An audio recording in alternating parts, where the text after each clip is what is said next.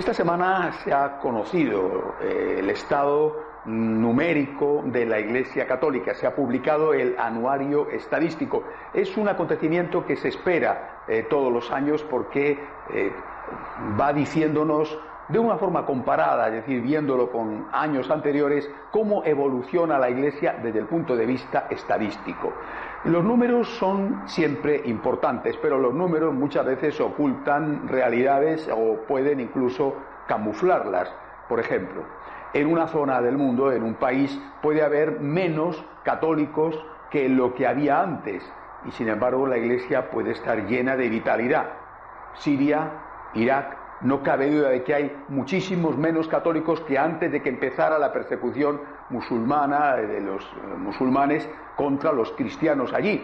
Pero en cambio la vitalidad de la Iglesia es extraordinaria. ¿Por qué? Porque tienen ese enorme número de mártires que es lo mejor que una iglesia puede ofrecer al mundo entero y a Jesucristo, dar la vida por el Señor como el Señor dio la vida por nosotros después de la muerte, además, siempre la resurrección. Es decir, vendrá otro momento en el cual esos mártires serán, habrán sido semilla de nuevos cristianos. Es decir, los números a veces a veces muestran la realidad y otras veces la ocultan.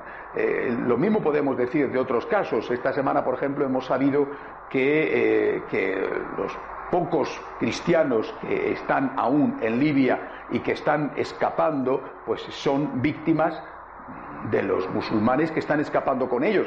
Un grupo de eh, refugiados que iban en una patera camino de Italia, país europeo, país cristiano, se han desembarazado de doce que iban como ellos en la misma patera, en la misma barca, tirándolos por la borda cuando han descubierto que eran cristianos. Van a pedir asilo en un país cristiano y matan a los cristianos que van con ellos. En fin, esto es lo que está pasando y esto no es más que un ejemplo de hasta qué punto llega el odio hacia los cristianos en el mundo. Estas cosas, lógicamente, no quedan reflejadas en los números, por eso los números a veces pueden esconder realidades que son mucho más importantes, pero tienen esas cifras una gran importancia, repito, sobre todo desde el punto de vista comparativo. ¿Qué es lo que podemos decir?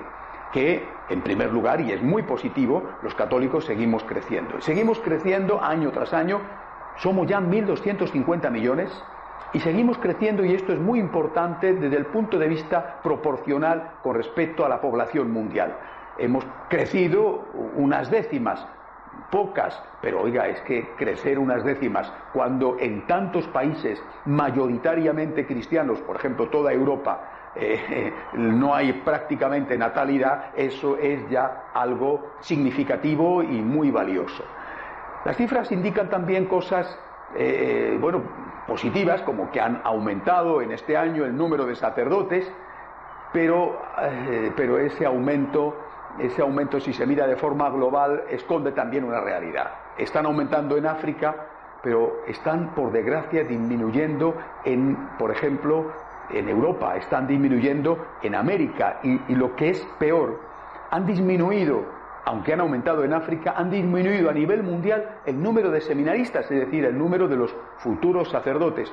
En, en América, en Norteamérica, nada menos que un 5%, incluso una disminución mayor que la de Europa con respecto siempre al año anterior. Es decir, aumentan los católicos, ha aumentado un poquito el número de sacerdotes, aunque en algunos continentes han disminuido y han caído, han empezado a caer los, seminaristas que en los años anteriores habían visto un aumento progresivo. Sigue siendo una tragedia la caída en el número de las religiosas, es una verdadera tragedia para la Iglesia y, en algunos sitios en 10 años no estamos ya comparando con, con los años dorados del posconcilio, del inmediato posconcilio, sino que en 10 años, por ejemplo, en Europa han disminuido en un 18% eh, y en Estados Unidos en un 15%. Eh, cuando uno ve todo esto, lo positivo, lo negativo, repito, y los números no indican toda la realidad porque, porque muchas veces ocultan cosas tan valiosas como el martirio, cuando uno ve todo esto dice, bueno, hay cosas que van bien, no podemos ser unos pesimistas, hay cosas que van bien, a pesar de todo siguen aumentando los católicos, pero hay otras cosas que no van bien.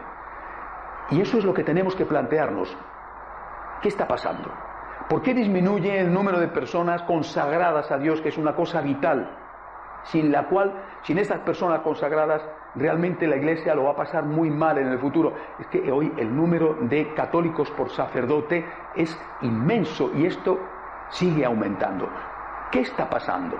Eso es una cuestión que tenemos que plantearnos. Otra cosa que quizá no estamos teniendo en cuenta porque no la dicen las estadísticas. ¿Cuál es la salud?